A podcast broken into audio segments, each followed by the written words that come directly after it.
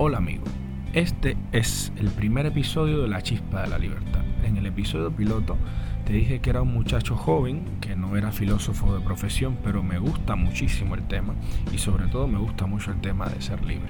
Hoy vamos a hablar sobre qué es ser libre como concepto con sus bases filosóficas fundacionales y a partir de ahí vamos a ir construyendo un grupo de conceptos y conocimientos acerca de esto.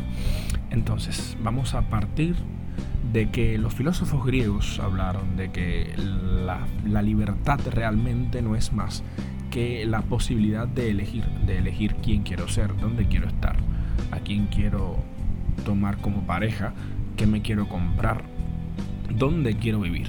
Entonces, para hacer ese nivel de juicios y establecer ese nivel de decisiones, lo primero es que debemos tener cierto grado de inteligencia.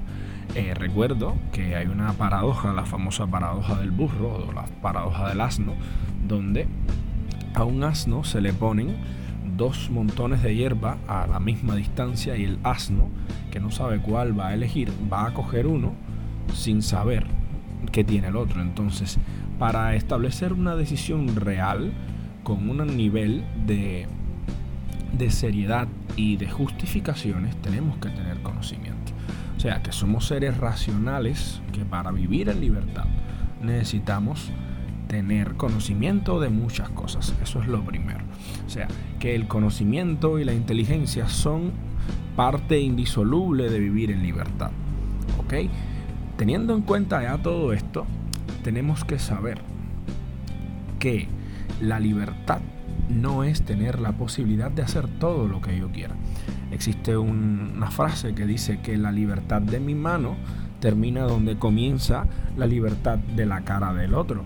O sea que yo no puedo violentar la libertad mía, o sea, violentar la libertad del contrario o de la persona que no soy yo para ejercer mi libertad personal. Esto es una cosa irracional y evidentemente no tiene mucho sustento moral, porque si yo estoy doblegando la voluntad de otro, corrompiendo su libertad, realmente no estoy haciendo bien. Entonces nos lleva al pensamiento de John Locke, donde dice que no hay libertad sin ley. O sea, toda la libertad debe ser construida bajo un grupo de preceptos morales y legales que nos van a garantizar que el respeto del otro sea también el respeto hacia mí. O sea, que la sociedad parta de un punto superior a las leyes de la naturaleza, donde en la naturaleza las personas o, los seres irracionales toman las decisiones a como deseen, a establecer un grupo de normas de convivencia que generen un estado de libertad, donde todos podamos ser respetados. O sea, otra de las condiciones para vivir en libertad es respetar la libertad de otros.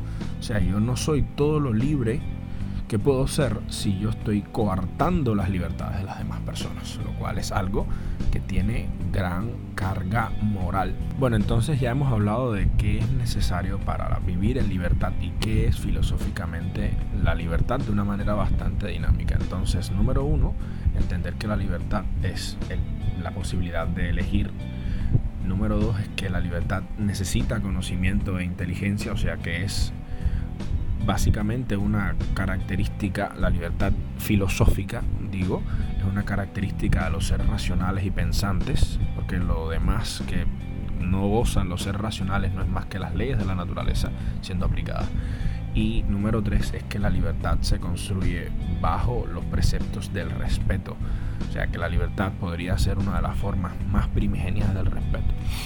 Dicho esto, te quiero dejar para el próximo episodio la chispa encendida para que vayas pensando en qué es la libertad de manera jurídica, cómo se puede interpretar la libertad de una manera mucho más jurídica y un poco más técnica, qué significa ser libre y qué significa no serlo.